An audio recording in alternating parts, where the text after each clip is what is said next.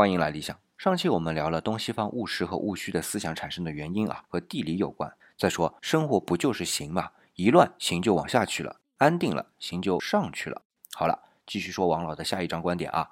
王老指出，宇宙物质存在度具有一种倾向于衰落的演动态势，而行为能力是补偿这种衰落态势的不得已。比如一块花岗岩，它不需要有任何行为就能保持它现有的状态很久。